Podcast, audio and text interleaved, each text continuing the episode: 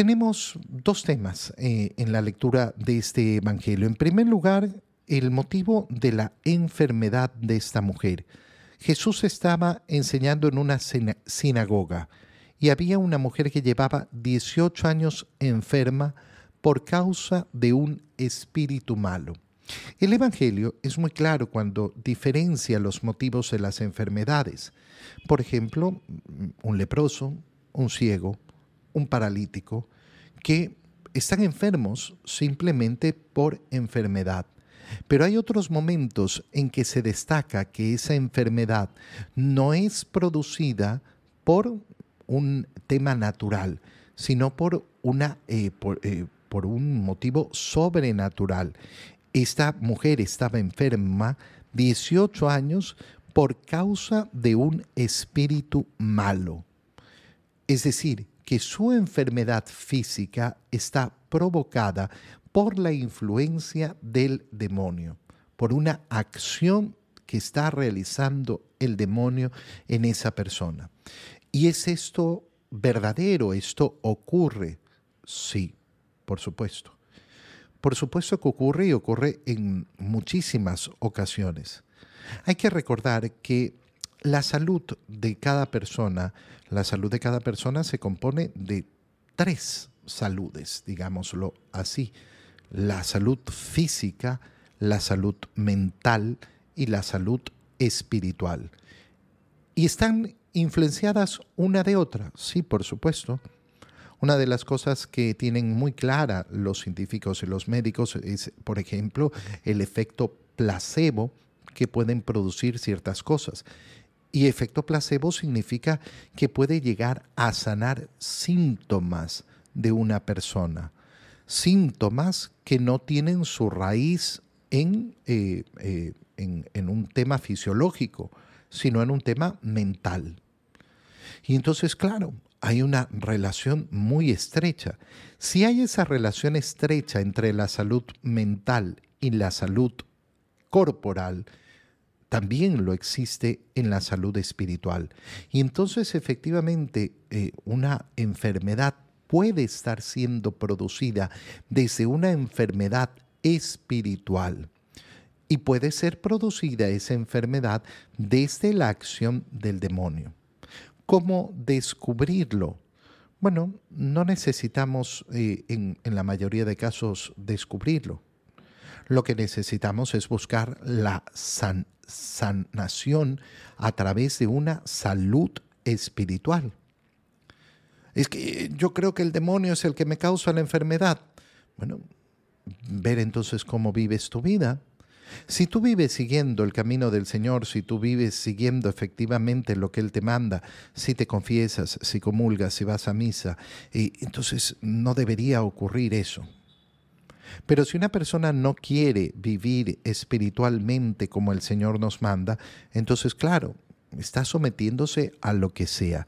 Esta mujer padecía esta enfermedad fruto de una acción del demonio.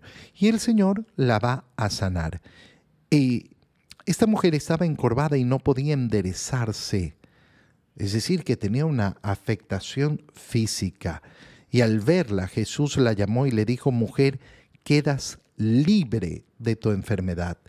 Fíjate cómo eh, el Señor va a poner como ejemplo a esa mula que está amarrada. Y dice sobre la mujer, esta hija de Abraham también estaba amarrada, amarrada por Satanás. Amarres, amarres espirituales eh, ocasionados por el demonio, ocasionados también por las mismas acciones que ha realizado la persona. Mira, hay que ser muy bruto, perdón que lo diga así, hay que ser muy bruto para meterse en brujerías. Hay que ser muy bruto para confiar en amuletos y talismanes. Hay que ser muy bruto para ir a visitar a personas para que me limpien, para que me pasen el huevo, para que no sé qué. Hay que ser mínimamente inteligente para confiar en Dios. Fíjate en la diferencia. Para lo primero hay que ser bruto, hay que ser bruto de verdad. Para lo otro, hay que tener un poquito, un poquito de inteligencia. Voy a confiar en Dios. No voy a confiar en, hechicerías, en magias, en supersticiones, en talismanes, en amuletos, en pulseritas. No, voy a confiar en la palabra del Señor. ¿Qué necesito para hacer eso? Muy poca inteligencia, muy poca. El contrario, se necesita ser bruto. Pero no bruto por una incapacidad mental, sino por las decisiones tontas que tomamos en nuestra vida porque no, no, no se trata de una capacidad mental, se trata de lo que yo decido. Y las personas lamentablemente deciden, deciden poner su confianza en el demonio. Posiblemente esta mujer hizo eso. Y durante algún tiempo en su vida se sometió efectivamente a la acción del demonio buscando tonterías. Y esta es la consecuencia de lo que, eh, eh, de lo que ha hecho. Su enfermedad es consecuencia de eso. Mujer, quedas libre. Fíjate la expresión, quedas libre de tu enfermedad. No es quedas sanada, porque no se estaba sanando propiamente una enfermedad, sino que se estaba liberando a esa mujer. Le impuso las manos y al, al instante la mujer se enderezó. Pero entonces el jefe de la sinagoga, y aquí empieza el segundo tema, se pone furioso. ¿Por qué? Porque se ha hecho esta curación en sábado.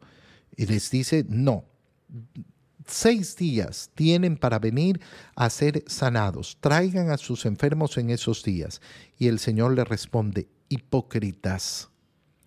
¿Acaso no desata cada uno de ustedes su buey o su burro del pesebre para llevarlo a bebrar, para llevarlo a tomar agua?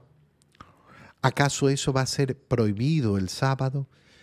El sábado lo han convertido en una locura, el sabbat, el descanso sabático que se ha impuesto en el Antiguo Testamento.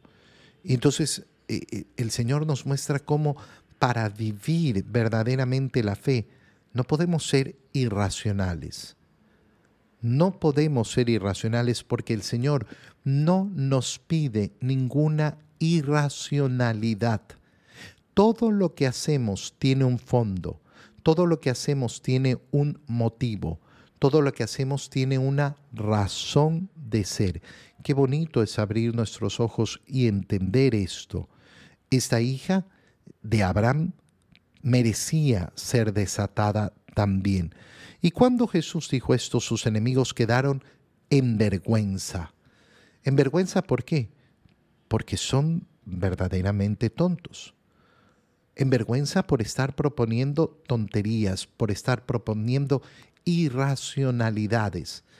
Irracionalidades que además van en contra del sentido común, como lamentablemente sucede en tantas cosas que se dicen en el mundo de hoy, que son tan irracionales, tan faltas de sentido común.